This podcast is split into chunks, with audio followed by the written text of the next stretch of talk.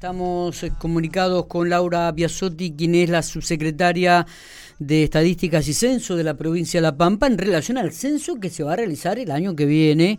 Eh, ya se viene postergando. Recordamos que en un año había pasado de, del, del creo que el 2010 se había hecho el 2011 y, y bueno, y ahora no se pudo hacer tampoco por el tema de la pandemia.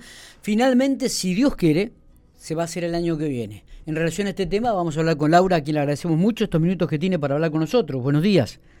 Hola, buenos días, ¿cómo están? Bueno, muy bien, ¿cómo estás vos? Bien. Bueno, ayer hicieron el anuncio del censo, lo que será el 2022. Bien, ayer lo que hicimos fue la primera reunión del Comité Censal Provincial. eh, ese comité, lo que eh, presidido por el señor gobernador, integrado por todos los ministros y secretarios de, de gobierno, y bueno, yo como secretaria ejecutiva, por estar a cargo de la Subsecretaría de Estadística y Censo, ese comité lo que tiene a cargo es de justamente coordinar todas las acciones pre-censales, censales y post-censales. Está bien, está bien. Ese mismo comité está armado, conformado a nivel nacional, está integrado por las 24 jurisdicciones y el INDEC. Perfecto. El, ¿Cuándo se va a llevar a cabo el censo en la provincia de La Pampa? El censo eh, tradicional, el del día feriado, es el miércoles 18 de mayo. Miércoles 18 de mayo. 18 de mayo. Bien. Ahora, este censo tiene esa doble modalidad. Va a haber durante dos meses, desde el 16 de marzo hasta el 18, sí. un e-censo. Esto es, va a haber un link que ya se va a difundir en su momento, Sí. Y el mismo formulario censal que va a llevar el censista el miércoles 18 de mayo va a estar disponible vía web para que la persona lo pueda completar. ¿Sí? Entonces, la persona que lo complete, que puede empezar, dejarlo, seguirlo después, completar el DELI de su familia, sí. va a recibir un código, ¿no? En su mail. Ese código, el día del censo, se lo tiene que mostrar al censista. Entonces, de esa manera el censista lo registra en el formulario y se va. O sea que va a ser mucho más ágil y rápido, se estima, ¿no? Que en otras oportunidades. Eh, lo que se hace, claro, lo que se apunta con esto es a bajar la carga que va a tener el censista, que va a ser el docente en definitiva, eh, eh, la cantidad de viviendas. Eso es lo que iba a preguntar, digo, ¿van a ser los docentes los encargados del censo? Sí, la estructura censal, como siempre se ha hecho en la provincia de La Pampa, desde jefe de departamento hasta censista, es la estructura docente. Perfecto. Perfecto. Eh, Laura, te hago, una, te hago una, una, consulta referencia a esto. Mm, buenos días, no me presenté. Matías Oporto te saluda. Hola Matías, ¿cómo estás? Eh, te hago una consulta respecto a, esta, a este mm, pre-rellenado, digamos, del, del formulario. ¿El censo continúa siendo anónimo? Mira, en el censo, en el cuestionario, eh, por primera vez se pregunta el DNI. Eh, se pregunta el nombre de las personas, el nombre de pila y el DNI. El DNI se pide, y es la primera vez que se va a pedir, por una cuestión de que se empieza a trabajar a nivel internacional en todo lo que tenga que ver estadísticas con los registros administrativos. Entonces, esto lo que hace es permitir agilizar y poder tener datos y no esperar a 10 años que pase un censo para empezar a tener datos más actualizados de la población. Por eso se empieza a consultar sobre el DNI. Ahora, no quiere decir que después en todos lados salga el DNI de Matías Oporto y con eso yo voy a saber la información de Matías Oporto, ¿no?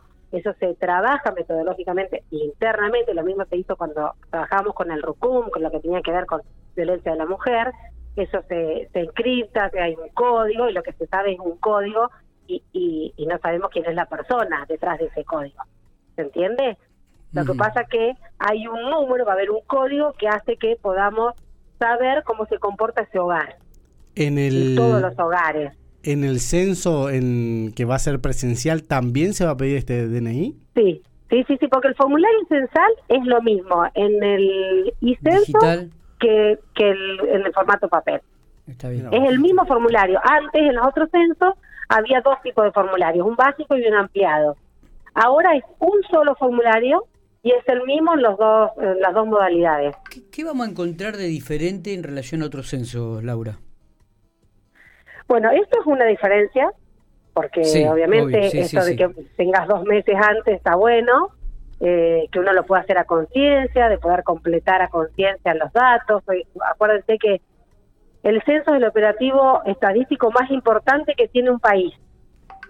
Eh, es el que se toma de base para todas las decisiones públicas, privadas.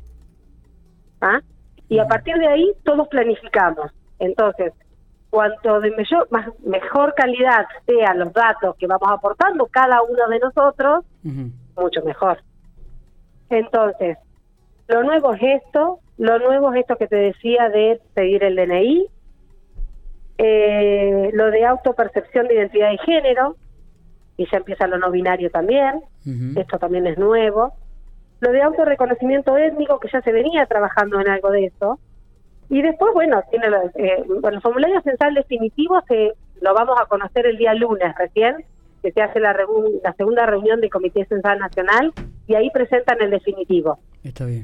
Está bien. Que se va a poner a prueba en el censo experimental que se hace la semana que viene, 10, 11 y 12, en dos comunas de Cava y en Galvez. Ahí vamos todas las jurisdicciones a participar y ahí se pone a prueba el censo. Está bien. Todo. Correcto, correcto. Eh, lo que está claro entonces es que el censo en la provincia de La Pampa se va a realizar el miércoles 18 de mayo. Presencial. ¿Eh? Presencial. Presencial. Y, en La Pampa se va a hacer también desde el 16 de marzo hasta el 18 de mayo. Exactamente, y eso es lo que iba a seguir. La parte virtual, aquellos que van a poder hacerlo, van a tener dos meses para completar la planilla. Exacto, y el día del censo lo único que hacen es esperar que llegue el censista y le otorgan ese código. Correcto. Que van a recibir. Correcto. Eh, ¿Cuántos docentes, bueno, eh, se estima más o menos la, la población este, que, que eh, para el trabajo docente, para el recorrido? ¿Cuántos docentes se van a, estar incorporados? La estructura censal que estamos trabajando, estimada, y te digo estimada porque todo tiene que ver con la parte de cartografía que se sigue trabajando, recién se está segmentando, y ese es el que determina la cantidad de gente que va a participar de la estructura. Tenemos en algunas secciones un 16% más de lo que fue en el 2010, y estamos hablando de más o menos una estructura de 8.500 personas. Qué bárbaro. Bueno. En el país es tres veces la cantidad de personas que se necesitan para un proceso electoral. El movimiento que va a haber, impresionante. Eh, Así que como siempre se pide la colaboración de todas las personas, porque todos formamos parte de este censo, ¿no? Es de todo. Totalmente, totalmente. Ya hace 12 años que no se, no se hace un censo en el país. 12 años, 2010, octubre del 2010. Exactamente, exactamente. Este, bueno, no sé si hay algo más para, para agregar. Eh, seguramente vamos a estar en contacto, Laura, porque eh, vamos a tener, vamos a seguir teniendo novedades en relación a este censo, ¿no? Sí, seguramente. Y algo que por ahí me gustaría que, que empiece a quedarnos a cada uno, ¿no? El eslogan que tiene este censo es de eh, reconocernos o sea, no saber solamente cuántos somos, sino quiénes somos y cómo somos, ¿no? Entonces, ese es el eslogan que tiene este censo, reconocernos. Sí, lo que llama la atención en esta oportunidad, sinceramente lo digo, eh, es que se tenga que dar el documento, ¿no? Es decir, una... Eh, Mira, vos sabés que mm, yo participé, como te decía... me suena medio chocante, ¿eh? tengo que ser sincero, pero obviamente... No, vos sabés que fue la duda que tuvimos todos cuando se nos comentó y cuando se puso a prueba, eh, ya en dos oportunidades las pruebas piloto, eh, yo participé como observadora no participante y, fui a viviendas, la gente se espera con el DNI en la mano. Eh, contrariamente a lo que uno piensa, hoy estamos acostumbrados a dar, a dar el DNI para todo trámite que hacemos. Está bien. Entonces no está esa duda. Eh, nos sorprendió, ¿eh? Sí, yo creo, que, yo creo que Miguel se refiere más a, a la protección de datos personales, básicamente, ¿no? Eh, eh, el, cruce de datos. El censo desnuda a cada una de las familias.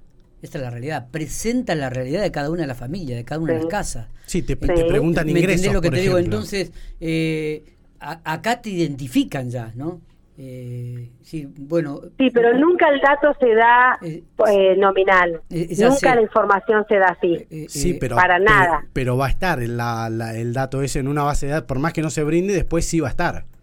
Y pero como está hoy en la FIP, como está hoy en un montón de registros. Sí, pero por ejemplo, hackearon el servicio del RENAPER y, quedaron los datos expuestos a nivel nacional, ¿no? Eh, pero es bueno, una cuestión eh, complicada. Es, es, es, una opinión nada más personal. Esto, aparte, en realidad fue todo, ¿eh? La duda fue de todos, ah, teníamos miedo. de Y te digo que la prueba se hace en Villa, se, se hizo en Puerto Madero, se hizo. Y la verdad que, contrariamente a lo que pensamos, no hubo ningún inconveniente. La gente nunca nos hizo un planteo. Está, está perfecto. Laura, eh, muchísimas gracias por estos minutos. Eh. Nos hace evacuar algunas dudas y seguiremos en conversación y en diálogo seguramente de aquí hasta mayo de, del día 18. Seguramente y cada vez que tengamos novedades y que podamos sumar y que la gente pueda tener tranquilidad del censo, se lo vamos a dar. Buenísimo. Gracias. Abrazo grande. ¿Eh? Gracias. Un beso, chicos.